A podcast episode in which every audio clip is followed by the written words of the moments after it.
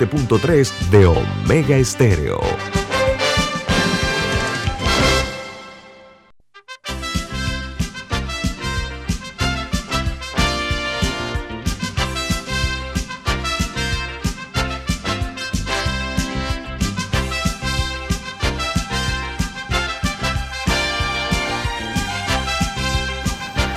Hola, buen día, bienvenidos. Esto es Info Análisis, un programa para la gente inteligente. Hoy es 4 de abril del año 2022 y nos da muchísimo gusto que nos acompañen los próximos 59 minutos de información, de análisis, de opinión aquí en la cadena nacional Omega Estéreo. Y este es su programa Info Análisis, que es presentado por... Por Café Lavazza, un café italiano espectacular. Usted puede conseguir en los mejores supermercados lo puede pedir en los mejores restaurantes y también puede solicitar servicio a domicilio por internet a través de www.lavazzapanamá.com. Café Lavazza, café para gente inteligente y con buen gusto, presenta Infoanálisis. Gracias. Bueno, amigos, antes de entrar con las noticias que son primera plana en los diarios más importantes del mundo, damos a conocer con gran complacencia una noticia que surgió esta madrugada y es que el Suntrax y la CAPAC han firmado un acuerdo salarial para la convención colectiva del año 2022 al año 2025. El acuerdo eh, consiste en los siguientes, de 28 centavos en cuatro años para el ayudante general, 32 centavos para los principiantes, y 40 centésimos de dólar para los trabajadores calificados. Ese es el acuerdo que sigo con entre la parte empresarial y los trabajadores, Suntrax y CAPAC, han firmado este acuerdo que nosotros saludamos enhorabuena, porque eh, qué bueno que los panameños podemos entendernos por una parte hablando. Diga, Camila. Algo que me llama la atención es que sí hay una distinción entre los salarios, o sea, por lo menos viendo los cuadros que compartió el Suntrax, sí hay una diferencia entre lo que se paga para la inversión pública y lo que se paga para la inversión privada. Eh, que yo recuerdo haber preguntado en una de las entrevistas si había una diferencia, me dijeron que no, pero por lo menos según el cuadro parece que sí la hay, porque... Eh, lo hablamos de eso, Camila, lo, hablamos después de las internacionales, por favor, yo creo que vale la pena mejor desarrollarlo completamente. Vamos a darle a conocer a ustedes las noticias que son primera plana en los diarios más importantes del planeta. Comenzamos en Costa Rica, porque este país elige el cambio radical con el antisistema Rodrigo Chávez, el candidato que fue sancionado por acoso sexual durante su paso por el Banco Mundial, eh, se impuso al expresidente José María Figueres en la segunda vuelta de las elecciones celebradas ayer dice que con más de un 96% de los votos ya monitoreados y contados, el candidato sorpresa, como es Chávez, ha obtenido un 52.81% versus 47.2% por parte de José María Figueres. Eh, hay que recordar que es, el, el, señor Figueres representaba a los políticos tradicionales. Chávez es, como dicen aquí, es el antisistema que logra esta victoria eh, indudable. Ya Figueres anoche mismo aceptó la derrota. Y con relación al ganador de las elecciones de 2022, Rodrigo Chávez, este habló por primera vez como presidente electo anoche. Su mensaje fue conciliador e incluye eh, palabra de halago para su contrincante Figueres. Los diarios de los Estados Unidos, los tres principales, titulan así. El New York Times dice, furor en Rusia en medio de decenas de civiles muertos. Crecen demandas de sanciones más duras contra Rusia y han surgido pruebas de ejecuciones y otras atrocidades en los suburbios de, suburbios de Kiev, eh, cuando el ejército ruso se retiró y giró hacia el sur y hacia el este de Ucrania. El diario The Washington Post, su principal noticia de primera plana es que el presidente Zelensky califica los ataques rusos de genocidio. Las imágenes e informes de Kiev provocan indignación mundial. Los eh, hombres eh, perdón, los medios han presentado horribles imágenes de cadáveres en las calles de Bucha. Los informes de ejecuciones de civiles llevaron a los líderes mundiales a pedir nuevas sanciones contra Rusia o investigar sobre presuntos crímenes de guerra. Mientras el diario The Wall Street Journal, eh, su principal titular es, en Ucrania surgen nuevos informes de crímenes de guerra rusos. Dice que más de 100 civiles han sido enterrados en fosas comunes por las autoridades locales en Busha desde que las tropas rusas se retiraron del suburbio del área de Kiev la semana pasada. En Colombia, el principal titular es que eh, una encuesta del Centro de Nacional de Consultoría hecha para la revista Semana ubica a Gustavo Petro para ganador de las elecciones de 29 de mayo con 36.5% y Federico Gutiérrez con un 24.52%. En España, para los fanáticos del Club de Fútbol Barcelona, bueno, el Barça tiene nuevo patrocinador.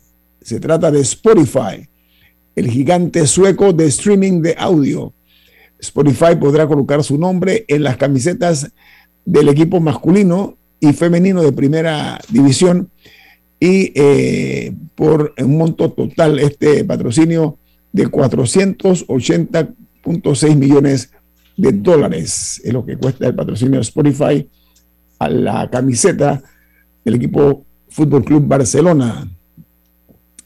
Mientras en México eh, se habla de que eh, el viernes, a pesar que se dio la decisión de que el uso de cubrebocas solamente iba a ser en espacios abiertos como manera opcional, la mayoría de los capitalinos mexicanos mantienen y han optado por mantener el uso del tapabocas para evitar mayores contagios.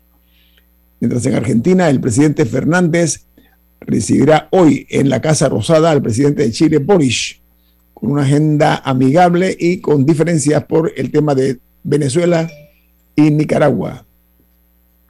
Mientras en Honduras aún no hay fecha para ejecutar el traslado del expresidente Juan Orlando Hernández a los Estados Unidos. ¿Por qué? Porque hay un proceso administrativo que ha detenido a las autoridades en autoridades hondureñas en el proceso de extradición. Mientras en Perú, los transportistas levantan el paro tras llegar a un acuerdo con el Ejecutivo. En cuanto a la parte de la educación, las clases presenciales en Lima habían quedado suspendidas por este paro de transporte. Esa fue una de las de las de los impactos que tuvo este paro eh, eh, en Perú. en Guatemala garantizan el abastecimiento de gasolina regular y diésel ante la vigencia del subsidio. Esto podría provocar una mayor demanda dado el margen de precio y también respecto a, lo que cuesta la gasolina super o premium, como se le llama. Mientras en Chile, el Ministerio de Salud anunció ayer que el gobierno podría evaluar el uso de mascarillas en lugares abiertos y que cuenten con una buena circulación de aire. Esto es en Chile, se suma a México en esta ah, decisión que se ha tomado en base pues al, aparente bajón que han sufrido los casos de la COVID-19. Mientras en Guatemala, eh, como dije ya, garantizan el abastecimiento. En Chile, las autoridades de salud anunciaron ayer que el gobierno podría evaluar eh, el uso de mascarillas, ya dije. Y en El Salvador, las mujeres en El Salvador desconfían de la policía y de la fiscalía, según un estudio que se ha hecho, y porque ellas consideran incluso que viajar en autobús no es seguro para las niñas y las adolescentes. Hay un problema de seguridad en el transporte público en El Salvador. Y en los Estados Unidos, al menos seis personas perdieron la vida por un tiroteo en Sacramento, más de una docena de heridos. Esto es, Sacramento es la capital de California. Dice que la policía informa de una docena de personas que han sido eh, resultado heridas en una zona de restaurantes o de ocio en la capital del estado. Mientras eh, hay una nota que se registra en Rusia y es que este país ayer negó eh, que las tropas rusas hayan estimado, hayan asesinado civiles en la ciudad de Busha. eso es la región de Kiev, y aseguró que todas las fotografías y videos publicados por el gobierno ucraniano son una provocación, dicen los rusos. En Nicaragua, el fuerte incremento en las gasolinas desde ayer, pese a que el gobierno anuncia un subsidio parcial, eh, llama mucho la atención porque el gobierno dice que asumirá el 100% del incremento que se avecina solo eh, en el diésel y en el gas para cocinar. Otra noticia primera plana se genera en Ucrania, donde el presidente de este país, Vladimir Zelensky, participó ayer en la gala de los Grammys, de los premios Grammys, con un mensaje en video en el que pidió la ayuda internacional por la invasión a Rusia. Fue una sorpresa la definición del mundo de la música en contra de la invasión a Ucrania. Fue muy emotivo, por cierto, el discurso del presidente ucraniano. Y en Uruguay ayer se reportaron 381 casos nuevos de COVID-19 y cuatro fallecimientos por la COVID-19. Actualmente hay 5.233 casos activos y en todo el territorio eh, uruguayo se suman 889.513 casos positivos de la COVID-19, después que Uruguay fue durante mucho tiempo, al inicio de la pandemia, un país que no tenía este tipo de casos eh, y los que había eran muy pocos, se podían contar con los dedos de la mano. Bueno, hoy día es uno de los que todavía sigue con un número elevado de casos de la COVID-19. Se ha ensañado con Uruguay este patógeno. Eh, como dije, no sé si Camilo Hamilton tiene alguna internacional. Bueno, el, el, multimillonario Elon Musk eh, adquirió acciones, el, el 9.2% de las acciones de Twitter, eh, en esto en un acuerdo de aproximadamente 3 mil millones de dólares. Él, eh, desde, la, desde la, semana pasada, por lo menos, había estado poniendo algunos tweets un poco crípticos sobre el rol de la, de la red social y bueno, ahora, ahora compró, para que tengan el número, más de 73 millones de acciones, que su valor es eh, esos 3 mil millones de dólares que le comenté. Y, y, luego de que él hiciera esto, o sea, que saliera la noticia, estas aumentaron su, su valor en 25%. Estos, estos multimillonarios hablan de... No, pero, pero es interesante cómo, cómo, van, cómo, de, en muchos países ocurre que personas con mucho dinero compran medios de comunicación. En este caso, lo que estamos viendo es que varios multimillonarios están adquiriendo o, están tratando de crear sus propias redes, redes sociales o en este caso adquieren eh, partes de las existentes. Ok, muy bien. Bueno, vamos a la, al corte comercial. Esto es Info Análisis, un programa para la gente inteligente. Omega Stereo tiene una nueva app. Descárgala en Play Store y App Store totalmente gratis. Escucha Omega Stereo las 24 horas donde estés con nuestra nueva app.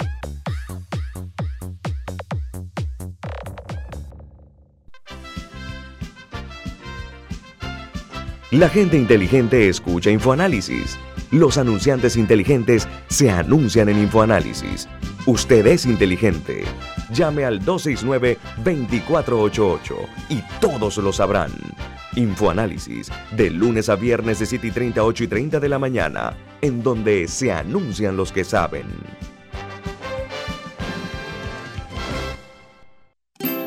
Hogar y Salud les hace la vida más fácil con la extraordinaria línea de pañales nocturnos para adultos Prevail los pañales nocturnos para adultos Prevail son 100% absorbentes y de uso prolongado. Sus exclusivos materiales los hacen 100% respirables, brindando máxima comodidad. Para su conveniencia, los pañales Prevail vienen en todos los tamaños. Visite cualquiera de las sucursales de Hogar y Salud y pida sus pañales nocturnos para adultos Prevail. Hogar y Salud les hace la vida más fácil. Los pañales nocturnos para adultos Prevail tienen su descuento para jubilado. Ya viene InfoAnálisis, el programa para gente inteligente como usted.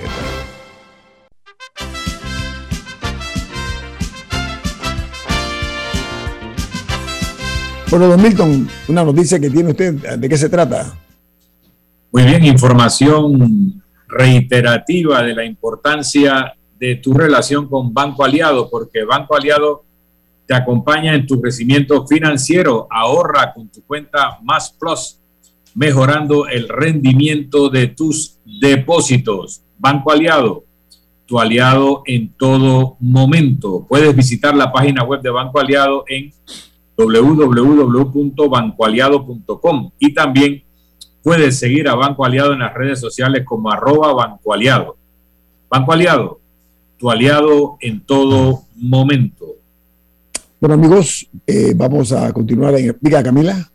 No, no, eh, buena pregunta, pero puedes introducir al invitado. Eh, vamos a introducir al, a nuestro invitado esta mañana. se trata de Juan Diego Alvarado.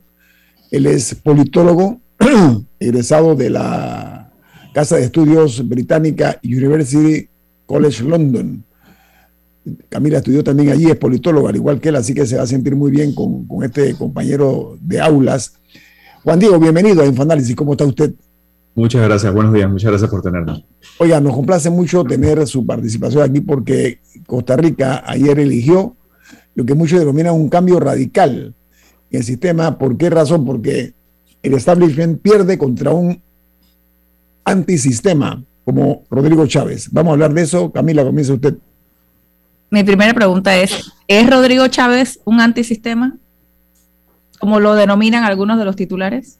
Sí, bueno, yo creo que, yo creo que es importante saber que la, de, dónde viene la candidatura de eh, eh, Rodrigo Chávez. Rodrigo Chávez es un exfuncionario del Banco Mundial, es un doctor en economía, eh, que fue nombrado en el gobierno de Carlos Alvarado al inicio, al inicio de su gestión en, un ministerio y luego de menos de dos años fue, digamos, renunció al, cargo y, digamos, las razones por las que renuncia son dificultad en la toma de decisiones, dificultad en, en, los acuerdos, eh, entendiendo que el gobierno de Carlos Alvarado, a diferencia del gobierno de eh, Luis Guillermo Solís, tenía un mandato un poco más precario en función de, tenían menos diputados en la Asamblea, tenían, digamos, una candidatura mucho más polarizada, a diferencia del triunfo de 2014, que fue mucho más arrollador en el de, Luis Guillermo Solís, y el desgaste, digamos, lo que, lo que implica tener el gobierno. Entonces, sale del, sale del gobierno, y entonces, paralelo a esto, un, tanto tiempo después, se generan todas estas, eh, un número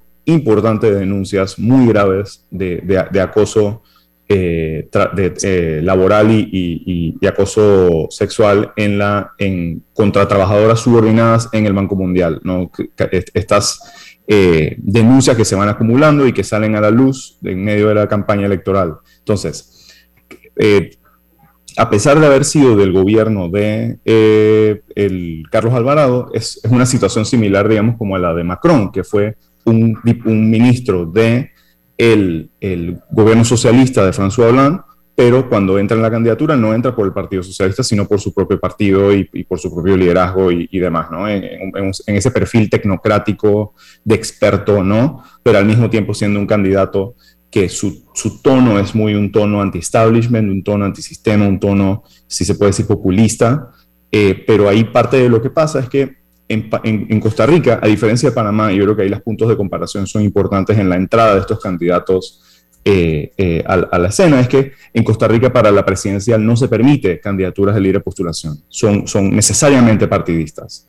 Y eso, digamos, al no tener la opción de la libre postulación, surgen en, en muchas ocasiones partidos taxis, que son partidos taxi, partidos franquicias, que sirven a estas candidaturas efímeras para hacer surgir ahí. Entonces, la figura importante en todo, este, en todo este desarrollo es la figura de la periodista Pilar Cisneros, una periodista muy, muy famosa en, Costa Rica. De modo que en las, en las, digamos, en las pancartas, en la, en la, en la propaganda electoral que se, que se daba especialmente en la periferia del país, en las provincias de Guanacaste, Limón y Punta Arenas, que son como el, las áreas rurales y costeras periféricas de, de, de, de, Costa Rica, donde el desarrollo humano ha sido eh, mucho, más, mucho más bajo y, la ausencia del Estado mucho más alta. Ahí todas las pancartas, a pesar de ella no ser vicepresidenta y solo ser, digamos, la primera en lista de, de, la lista eh, parlamentaria, eh, y ahora va a ser diputada, ella salía junto a él, porque era una cara mucho más reconocible que la de él, que realmente, pues, no, no, salvo las personas que están muy conectadas a la política, quizás no sabían ni siquiera quién era él. Entonces, eso por un lado, y por el otro lado está el hecho de que ya se está comenzando a reportar en, medios internacionales como que perdió el candidato de centro, ganó la derecha, ganó la extrema derecha, y realmente no sabemos mucho de lo que piensa Rodrigo Chávez de la política, porque las críticas son muy eh, superficiales, ¿no? Decir de hay que sacar a los corruptos, hay que, hay que limpiar la casa, todas estas críticas que realmente no están, están despojadas de, realmente un contenido programático fuerte.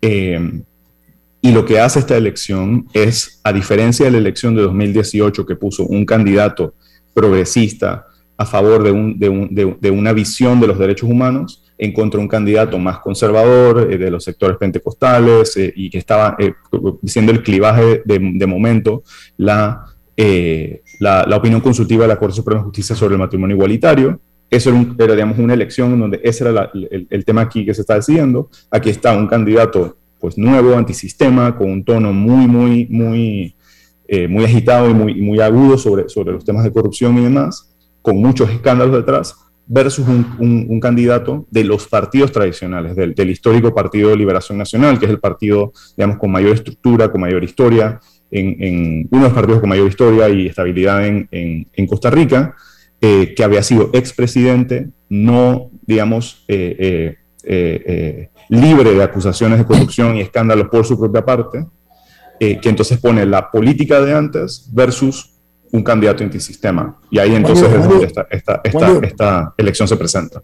Juan Diego, le agrego nada más a, su buen análisis que no se trata eh, de un político cualquiera. El señor Figueres, su padre fue tres veces presidente de Costa Rica. Eh, viene, tiene un linaje, por usar un término, muy definido en cuanto a que proviene una eh, familia de políticos o de políticos, de un político exitoso como fue su padre. O sea, en pocas palabras, es el sistema el que ha eh, resentido la victoria de este, lo que muchos denominan, los medios internacionales están hablando eh, de una victoria sorpresiva, porque el establishment de Costa Rica daba por descontado que iba a vencer a un en inglés es un newcomer, ¿no? Era como, como alguien que llega nuevo a la arena y resulta ser que este hombre hasta anoche, esta madrugada, que habían ya realizado la votación de ochenta y tanto por ciento, casi 90 por ciento, perdón, perdón, con, el, con más del 95 por ciento, corrijo, de los votos escrutados, ya tenía casi un 53 por ciento. Eh, Milton. Sí, eh, refiriéndonos al tema de si este señor eh, Chávez es antisistema. Hay que preguntarse cuál sistema. Eh, es un banquero de trayectoria del Banco Mundial, fue ministro de Economía del gobierno saliente. Eh, sospecho que su visión económica va a estar más cerca del consenso de Washington que del foro de Sao Paulo. primer elemento. Segundo elemento, cuando vemos el, el, partido taxi ese que mediante el cual se postula es un partido que se hace llamar eh, socialdemócrata. Recordemos que el Partido Liberación Nacional es un partido afiliado a la Internacional Socialista, o sea, socialdemócrata. Los colores del partido del señor Chávez eran el verde, que es el color dominante de, del Partido Liberación Nacional, verde y blanco, y azul, blanco y azul, que es el color dominante del Partido Unidad Social Cristiana, azul y rojo. Y estos son los dos grandes partidos históricos de los últimos 40 años en Costa Rica, que fueron desplazados por el partido eh, Acción Ciudadana PAC, tanto del presidente Solís como del presidente Alvarado.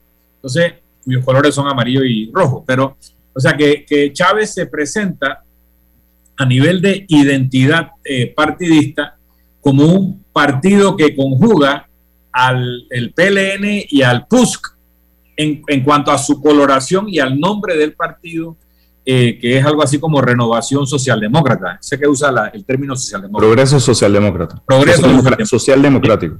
Exacto. Entonces, el otro elemento que quiero resaltar es eh, Pilar Cisneros. Pilar Cisneros no puede ser candidata a presidenta ni a vicepresidenta porque nació en Perú. Ella llegó a Costa Rica a los 17 años, pero a partir de eso hizo toda su vida en Costa Rica y es una figura importantísima de la televisión costarricense y por eso él la colocaba en su pancarta y por eso es la número uno en la lista de diputados, pero ella simplemente no puede por constitución ser candidata a presidenta ni a vicepresidenta de Costa Rica. El otro elemento que dejo sembrado es que si la renuncia de Chávez como ministro fue porque no lograba armar acuerdos en una asamblea nacional donde el gobierno del PAC tenía una presencia no mayoritaria o de una mayoría precaria, habría que preguntarse cómo quedó configurada la asamblea ahora y sospecho que el Partido Progreso Social Democrático tiene menos diputados que lo que tenía el gobierno de Carlos Alvarado. Se habla de 10, Milton, Hablan, hablan, de 10. hablan de 10 diputados. Por eso, creo que son cincuenta y tantos diputados en total. 57. Sí, pero 57, él tiene 10. tiene 10 con una presencia importante del Partido Liberación Nacional en diputados, una presencia importante del Partido Unidad Social Cristiana en diputados.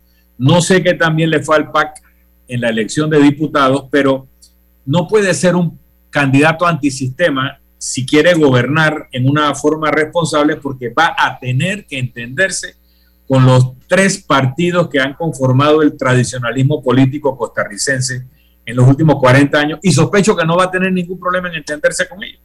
Bueno, yo creo que eh, lo importante aquí eh, no es la forma, sino el fondo. Una derrota muy fuerte para el partido más influyente de Costa Rica, el que mayor trayectoria tiene. Y este hombre, si bien es cierto que es economista y que fue temporalmente ministro de Estado, es un hombre que, cuyo discurso fue muy claro en cuanto a ser más que todo lo que en inglés se llama anti-establishment, anti-sistema. Vamos al corte comercial esto es Infoanálisis, un programa para la gente inteligente.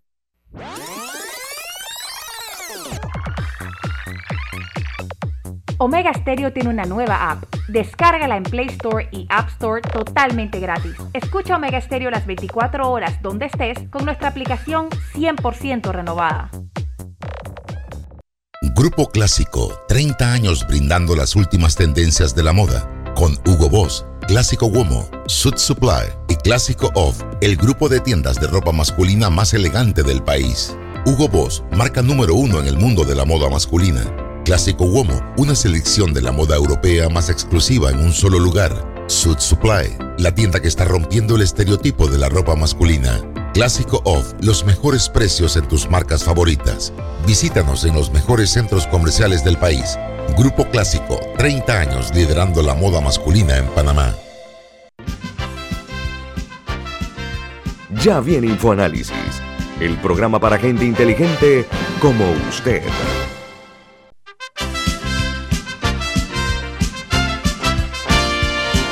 Amigos, continuamos platicando con el politólogo panameño eh, Juan Diego Alvarado, eh, egresado de University College London, politólogo que ha tenido siempre la amabilidad de atender nuestras invitaciones para participar en momentos muy puntuales como este que nos ocupa, que es eh, la victoria en las elecciones de Costa Rica eh, eh, por parte de Rodrigo Chávez, venciendo a un expresidente y un hombre proveniente de las entrañas de la política tradicional costarricense como el expresidente Figueres. Diga, Camila.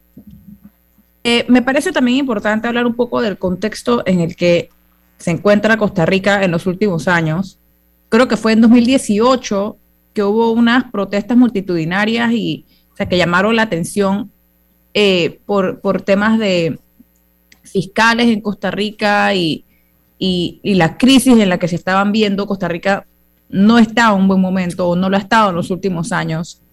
Eh, un poco, ¿qué, se, ¿cuál es un poco la situación de Costa Rica? Si nos la puedes explicar y, qué es lo que se puede esperar un poco hacia adelante, hacia, hacia adelante. Y ¿Cuál crees que sea algún impacto o no que tenga esto en las relaciones con Panamá? Ok, perfecto, muchas, muchas gracias. No, mira, primero, primero es hablar un poquito acerca del excepcionalismo, de por qué pasa esto en Costa Rica. Y si Costa Rica, que es vista como una de las democracias más estables y duraderas del, del no, podría decir ya del mundo, digamos, surge en la segunda ola de democratización y desde los años 50 ha tenido un sistema democrático estable, sin ejércitos, sin riesgos de, de, de golpes de Estado. Pero Costa Rica no es un lugar mágico, digamos, eh, tiene, los mismos problemas que tienen todas las sociedades en cuanto a, en particular en América Latina, en cuanto a pobreza, desigualdad, reducción de la acción del Estado, que desde, por lo menos desde los años 90, se ha agudizado mucho políticas en, en que han agudizado la desigualdad, han agudizado la pobreza, y si bien nosotros en el imaginario ubicamos a, Costa Rica como este país que pareciera tener un estado de bienestar en medio de una región donde los estados son débiles, realmente Costa Rica es uno de los 10 países más desiguales del mundo. Así, que realmente no es de sorprender que hay vacíos en, términos de las promesas que se cumplen a las personas de manera, de manera política, la fe que tienen las personas sobre los procesos electorales, y eso se, y eso se refleja mucho en el abstencionismo. Aquí, aquí en Costa Rica tenemos las elecciones que con mayor cantidad de abstencionismo desde los años 60, pero ese abstencionismo hay que verlo en clave regional.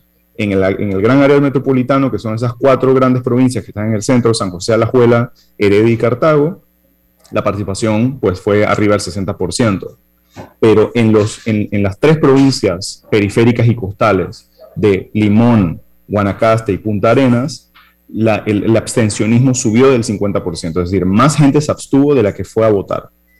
Y estas son, estos fueron los lugares donde mejor le fue al, al candidato Rodrigo Chávez del PPSD. ¿no? Entonces hay un, hay, un, hay, un, mensaje que se está mandando en cuanto a las, el, el, el, cumplimiento de estas obligaciones políticas, la fe que tienen las personas en el, en el, sistema democrático para cumplir esas promesas que resuelven los problemas de desigualdad y de, y de, y de pobreza, que se ve cuando uno, uno ve los datos del Latino Barómetro de 1996 hacia adelante, ha habido una suerte de estabilidad en el apoyo a la democracia, es decir, sí hay un apoyo a la democracia, pero la satisfacción con la democracia, es decir, la, satisfacción que tienen las personas con cómo la democracia responde a sus necesidades, ahí hay un deterioro importante y que se ve reflejado en esto. Entonces, sobre lo del PLN, sí es verdad que es un candidato sumamente notable al haber sido, haber sido en sí mismo presidente en los años 90, pero lo que es importante ver sobre el PLN es que en tres elecciones sucesivas, no logra posicionarse como una opción viable para el gobierno. Tanto en 2014, cuando su presidente se retira de la segunda vuelta y deja básicamente solo a Luis Guillermo Solís en la segunda vuelta de 2014, en 2018, donde por primera vez queda fuera de las dos primeras opciones, cuando las opciones fueron del PAC y de Restauración Nacional, y en esta opción, donde queda derrotado en la segunda vuelta. Entonces son tres momentos eh, en, los últimos tres, en las últimas tres elecciones donde el electorado, en, la mayoría, en su mayoría, ha dicho que no a esta opción del, del que no es para decir que no es un partido importante y, esto es parte de lo que hace a difícil, como menciona el, señor Milton, acerca de la, la, gobernabilidad venidera en, en, este gobierno de cuatro años de Rodrigo Chávez, teniendo una, una asamblea fragmentada, aunque no está tan fragmentada como en la legislatura anterior, la dificultad de, de generar acuerdos, y ahí una, una, de las partes preocupantes y lo que lo menciona como, como parte antisistema y, y, en clave populista al, candidato eh, eh, Rodrigo Chávez era que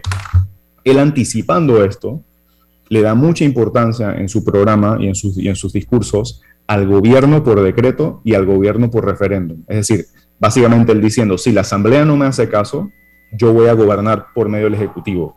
Y eso es, pues, eh, debilita las instituciones, crea, crea conflictos entre las instituciones, eh, son mecanismos de, digamos, de acción, de, consulta popular, pero también tienen matices autoritarios que, que, no, que no, son descartables. Em, y, y, sí, digamos como que el, el, el tema de la participación es, sumamente preocupante en una, en una eh, democracia tan consolidada como la de Costa Rica y, sobre la, y, de nuevo, sobre el tema de las relaciones internacionales con Panamá, yo creo que todavía es muy temprano para decir, como, como mencionaba, no, no se sabe mucho realmente de lo que piensa eh, este señor. Yo no creo que, realmente yo no creo que afecte la, las relaciones tanto con Panamá, pero lo que sí es, digamos, importante resaltar es esta ola de gobiernos antisistémicos que se nutren del declive de los sistemas de partidos tradicionales en América Central, como son el caso de El Salvador con la victoria de Nayib Bukele y la consolidación de Nayib Bukele, también el caso de, de, Honduras en, cierta y diferente medida, pero también hay algo ahí sobre partidos tradicionales eh, y estas nuevas candidaturas que, que, que son de diferentes matices, de diferentes eh, colores ideológicos, pero que lo que tienen en común es un que encarnan un desprecio y un, y un, y una, un desazón los partidos tradicionales. Diego, eh, a ver, eh, no únicamente el caso de Honduras, el caso Boris en Chile, eh, Boris es un hombre que no viene de ninguna facción política, ni, ni mucho menos. Yo, yo, tomo ese ejemplo, primero porque es el presidente más joven que ha tenido América Latina, un hombre que yo reitero, y esto no lo quiere ver alguna persona por razones eh, que tengan a bien eh, escoger, hace 10 años era un líder estudiantil de la Facultad de Derecho en Chile. Algo está pasando en América Latina, porque aparentemente en Colombia se está madurando cada vez más la candidatura de Petro. Entonces, ¿Qué es lo que estamos eh, nosotros enfrentando? Una América Latina que ha cambiado. No únicamente América Latina, sino el mundo, pero me circunscribo aquí a los vecindarios. ¿A qué usted cree que obedece eso, Diego, Juan Diego?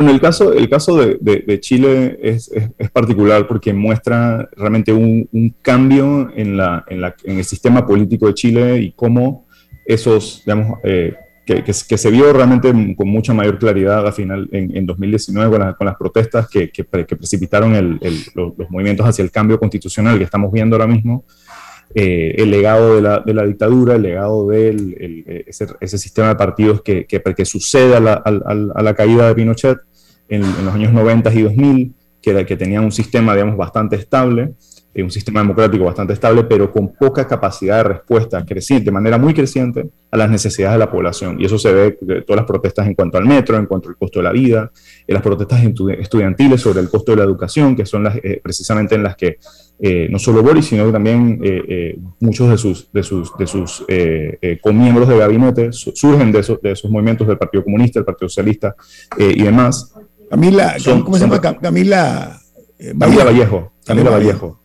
Sí, es lo que, eh, por lo menos en el caso de Chile, es interesante porque, digamos, es un outsider en términos, o sea, en términos de que, de que, es de una nueva fuerza, pero realmente es representa, muy representativo de una, de una rearticulación de una izquierda distinta a la izquierda tradicional de la concertación y, y, el Partido Socialista en Chile. Eh, y en el caso de, de, de, Colombia, también, digamos, como que es importante si estos casos, que no es lo mismo las candidaturas populistas y las candidaturas, digamos, antisistémicas, que las candidaturas, eh, es, comparar casos con casos. Entonces, eh, hay, digamos, que lo, que lo que tienen en común todas estas candidaturas, ya sea en, la derecha o la centro derecha, como se le quiera determinar a, Nayib Bukele o, inclusive a Jair Bolsonaro, eh, tienes a, otros casos de izquierda, lo, que tienen en común es el, colapso de sistemas de partidos y la crisis de representación democrática en las que los partidos políticos tienen dificultad en establecer bases de apoyo estables de manera democrática que sirvan de, barrera para estas opciones que lo que buscan es pues tirar una llave de tuercas al sistema y, sacudirlo, pero es, pero es, precisamente porque este sistema no está funcionándole a un montón de gente.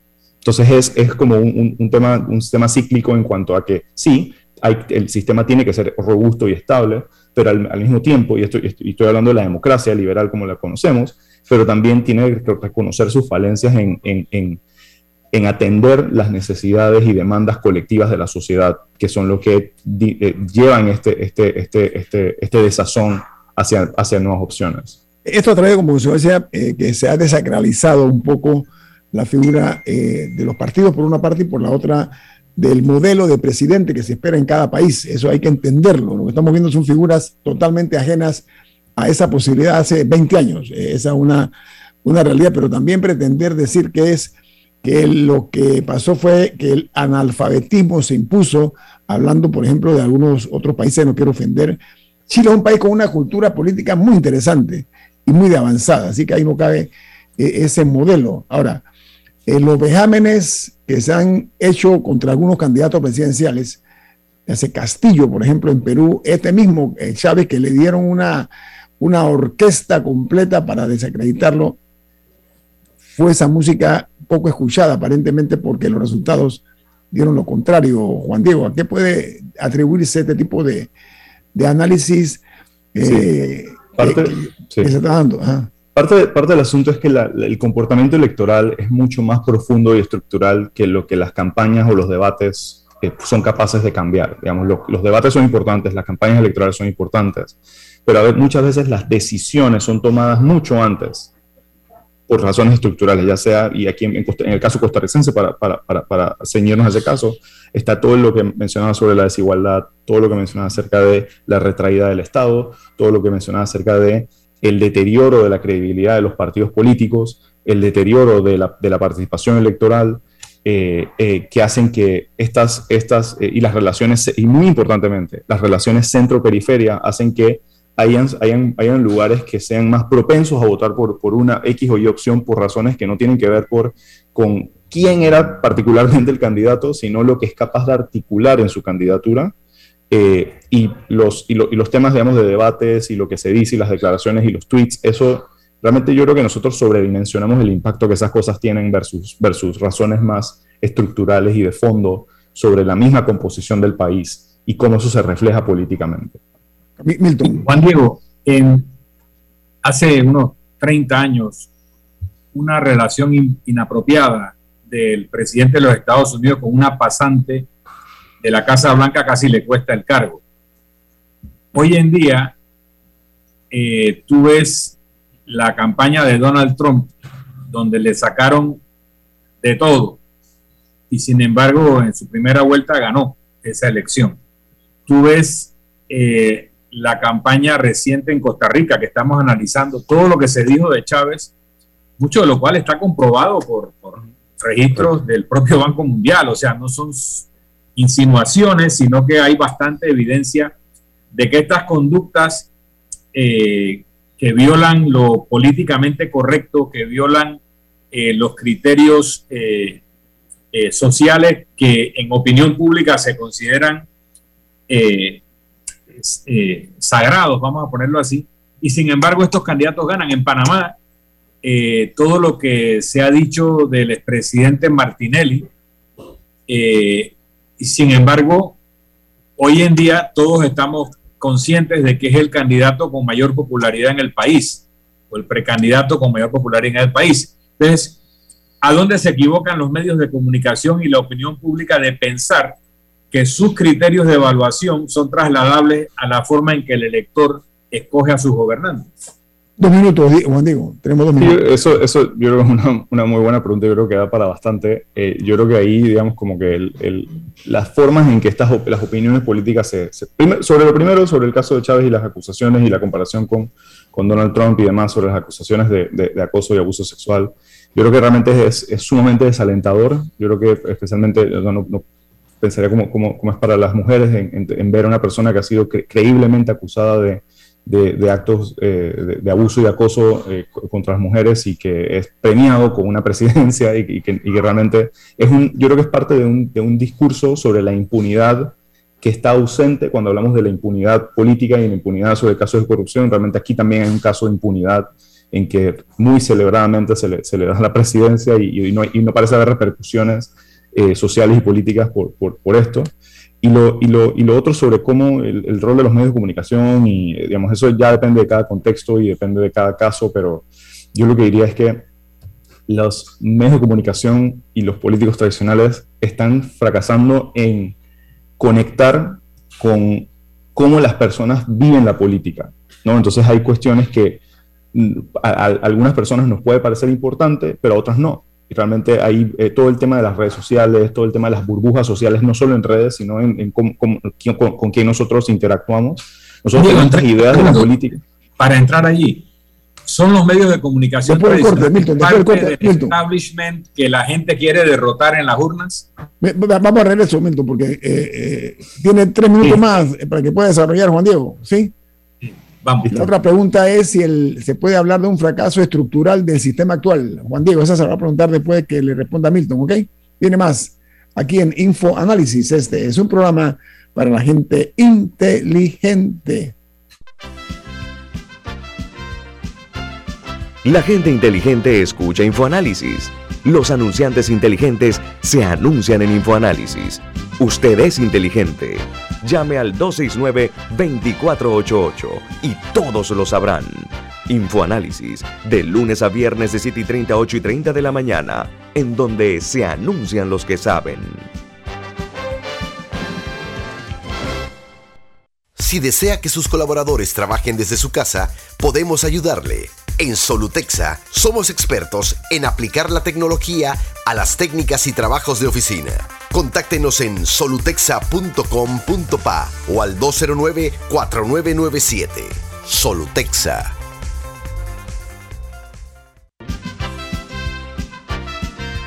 Ya viene InfoAnálisis, el programa para gente inteligente como usted.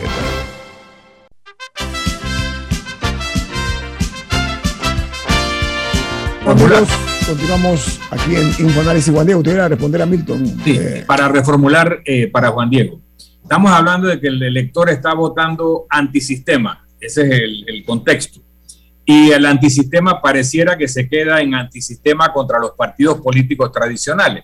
Pero vemos que estos candidatos, volvemos a Trump y el mismo Chávez, hacen campaña contra los medios de comunicación social también y los acusan de que son sus enemigos. Y esos medios de comunicación tienden a favorecer al otro o a los otros candidatos contra esto. Y sin embargo el pueblo vota en contra de la recomendación de los medios de comunicación. La pregunta es si el voto protesta antisistema se reduce a los partidos políticos, a la clase dominante tradicional, o se extiende también a los medios de comunicación tradicionales. Sí, ahí sobre eso, digamos, si, nos ceñimos al, al, populismo, el populismo es un estilo discursivo de articular la política en base a un antagonismo entre una élite corrupta y un pueblo que se enfrenta a esta élite corrupta. Y la élite corrupta no solo son los partidos tradicionales, en la configuración del actor populista, ¿no? E, e, esa visión que, este actor está creando para, el electorado o, para, el pueblo, o su visión del pueblo, es que no solo son los partidos políticos, digamos, vemos en casos de, en, Hungría está el tema de tesoros, en el caso de, de Estados Unidos, están, digamos que todo, eso se configura de manera diferente de acuerdo al país, ¿no? Eh, la, mafia del poder en México, los, eh, eh, como, como, se le quiera llamar. Pero los medios de comunicación entran ahí y también hay que, hay que decir, también muchos medios de comunicación también son empresas que tienen, que tienen, que tienen intereses y eso, y eso también hace que las líneas sean diferentes. En Estados Unidos lo vemos muy claro en cómo las líneas se configuran en, función de eso. Y ahí, digamos, el, el, caso de México es, es interesante, el caso de AMLO, en que ha tenido esta candidatura sumamente fuerte y, y, el partido se presenta para la próxima elección y la oposición básicamente son los tres partidos del sistema anterior, del sistema político eh, de partidos anterior, el, PRI, el PAN y el PRD, que eran rivales entre sí y que era impensable estas, estas alianzas, y ahora son básicamente, en, en algunos sentidos, un bloque contra AMLO que es, sí, pues lo que, lo que uno pensaría que es, es la recomendación, entre comillas, si uno no le gusta esa, esa opción política y diría hay que, hay que unir, unir fuerzas contra ellos, pero se, se, se valida el discurso eh, de, de, de, AMLO de decir que todos son lo mismo y que todos están juntos y que todos son cómplices. Entonces, el, margen, el, margen, de maniobra en, en, esos contextos es muy difícil y, y, y las, las negociaciones son muy delicadas. Oiga, una pregunta corta para que le agradeceré una respuesta corta porque Camila tiene una pregunta. ¿Podemos hablar que hay un fracaso en el sistema estructural, el sistema actual, hay un fracaso por medio con todos estos resultados que se están viendo?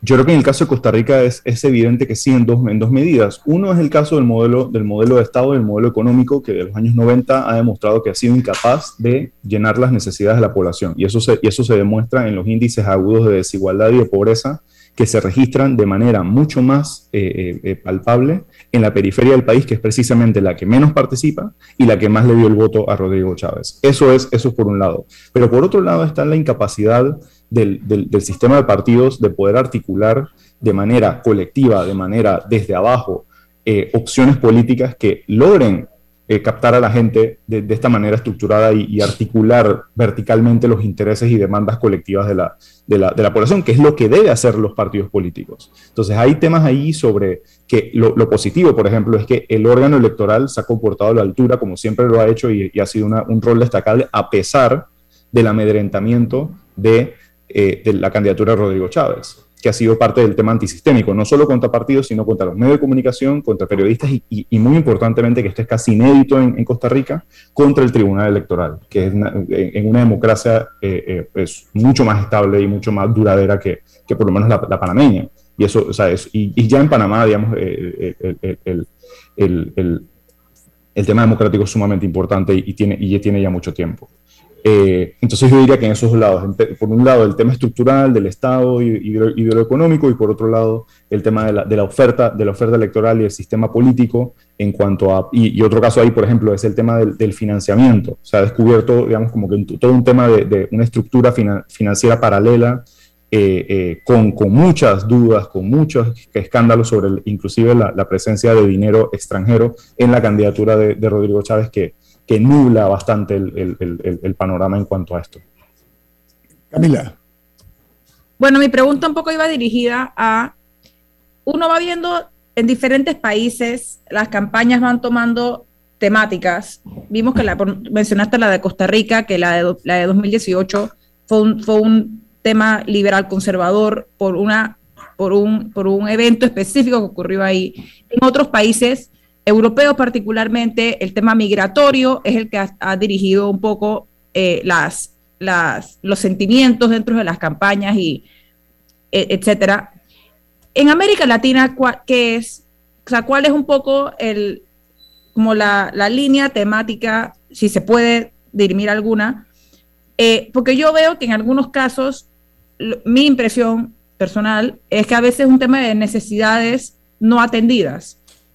O sea, y que eso, y que eso es eh, lo, que, lo que empuja un poco eh, el furor el día de las elecciones. No sé si coincides o si crees que hay otra línea temática o si varía entre los países. ¿Qué te parece a ti que es lo, que, lo que mueve las elecciones en América Latina? Históricamente, por mucho tiempo, los clivajes importantes habían sido los clivajes eh, en función de la de los, de los procesos de transición entre el autoritarismo y la democracia, es decir, cómo los partidos se posicionaron frente a ese tema. Y teníamos, por ejemplo, el caso en Chile, que eran los partidos que representaban a la oposición y los partidos que estaban quizás un poquito más cerca con el régimen, pero eran reformadores y capaces de, eh, de actuar democráticamente, pero que representaban, digamos, los logros y los, y los, y los eh, aquellas cosas que ellos, ellos rescataban del, régimen autoritario a pesar de, de todo lo, lo, lo escandaloso, digamos. Pero también es importante, especialmente después de los, durante los 90 y después de los 90, cuando se da al mismo tiempo una, una fragmentación en los sistemas políticos, es decir, que se va, van, en, declive los, los, la estabilidad de los sistemas de partidos, pero también una agudización de el, la desigualdad y la pobreza en función de las reformas eh, al Estado que se dieron y a la economía que se dieron en los años 90. Entonces, en la región más desigual del mundo, la politización de la desigualdad es un tema importante. ¿Y cómo se politiza esa desigualdad? Eh, varía, varía en países. En muchos países se vio en gobiernos de izquierda, ¿no? Estas, estas candidaturas post, eh, antineoliberales, post-neoliberales que se dan en, en, la región andina, que se dan en, en Nicaragua y demás, que, que, tuvieron, yo creo que son muy diferentes entre sí, hay que estudiarlas caso por caso antes de, de, hacer generalizaciones que yo creo que no caben, eh, pero eso fue una respuesta pero hay otras respuestas que se dan también cuando, esto, cuando estos gobiernos simplemente no, no, eh, no logran eh, llevar a cabo estas promesas y, y, y, no logran escapar de los, de los vicios del, que el mismo sistema condiciona e incentiva a, a, tener, de modo que eso, eso, eso es un, un, un, factor. Y otro tema diría que es, que es importante es la corrupción, todo, todo, cómo se politiza el discurso de la corrupción contra los, uno de los actores, los actores tradicionales, eh, que eh, digamos, hace campo fértil a nuevas candidaturas que son caras nuevas que por, en virtud de ser nuevas no han estado, entonces por ende no son corruptas, eh, hace que, que, digamos, pueda haber candidaturas que son digamos, virtuosas en ese sentido, pero también es bastante impredecible y volátil en, en, el tipo de candidaturas que puede generar. Es, en parte porque no están testeadas y no tienen una estructura sólida que, con la que uno pueda validar y rendir cuentas. Entonces es bastante impredecible y es como eh, eh, es, un, panorama bastante difícil. Bueno, dando las gracias al politólogo Juan Diego Alvarado por estar con nosotros esta mañana, por sus valiosos aportes y su análisis sereno, frío, pero certero. Gracias, Juan Diego, que te guste un buen día. Muchas gracias por tenerme, buen día. Hasta luego.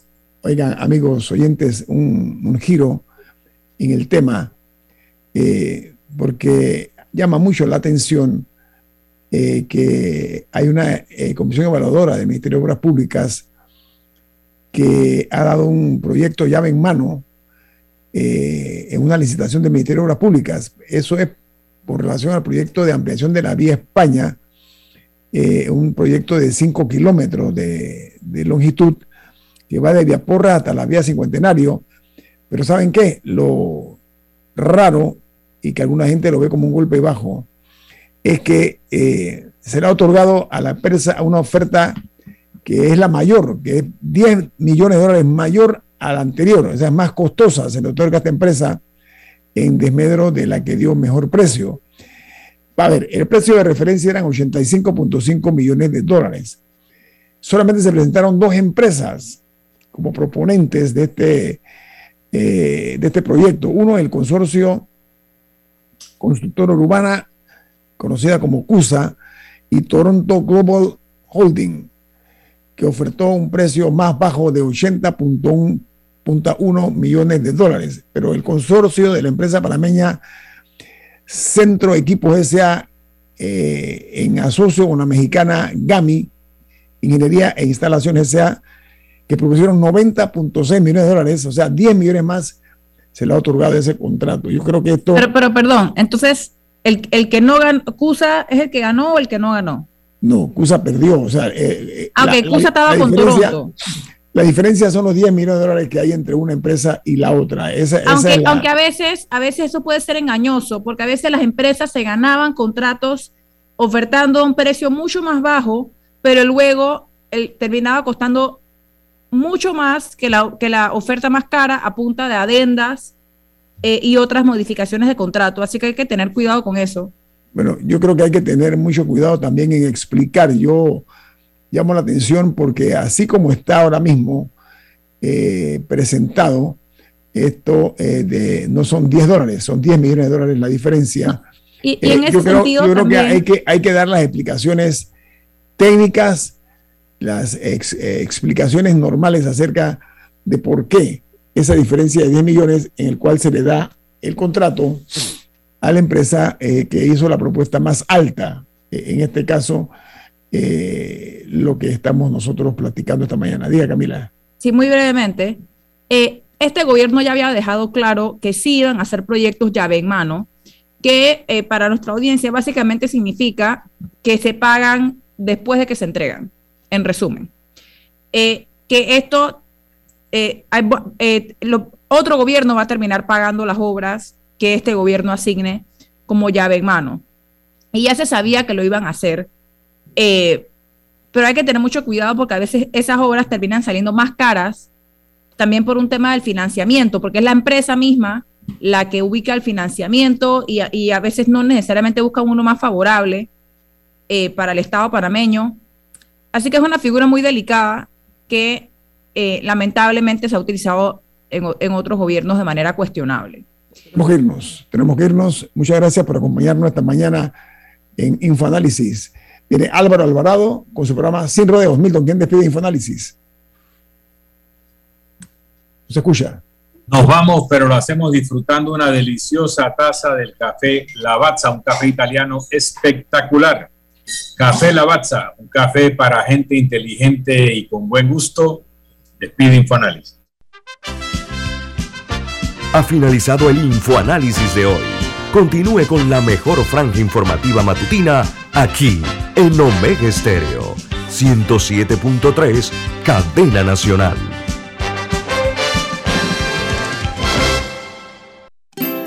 Hogar y Salud les hace la vida más fácil con la extraordinaria línea de pañales nocturnos para adultos Prevail. Los pañales nocturnos para adultos Prevail son 100% absorbentes y de uso prolongado. Sus exclusivos materiales los hacen 100% respirables, brindando máxima comodidad. Para su conveniencia, los pañales Prevail vienen en todos los tamaños. Visite cualquiera de las sucursales de Hogar y Salud y pida sus pañales nocturnos para adultos Prevail. Hogar y Salud les hace la vida más fácil. Los pañales nocturnos para adultos Prevail tienen su descuento para jubilado. Hola amigos, hoy les contaremos en cuatro sencillos pasos cómo lograr sus metas ahorrando con caja de ahorro.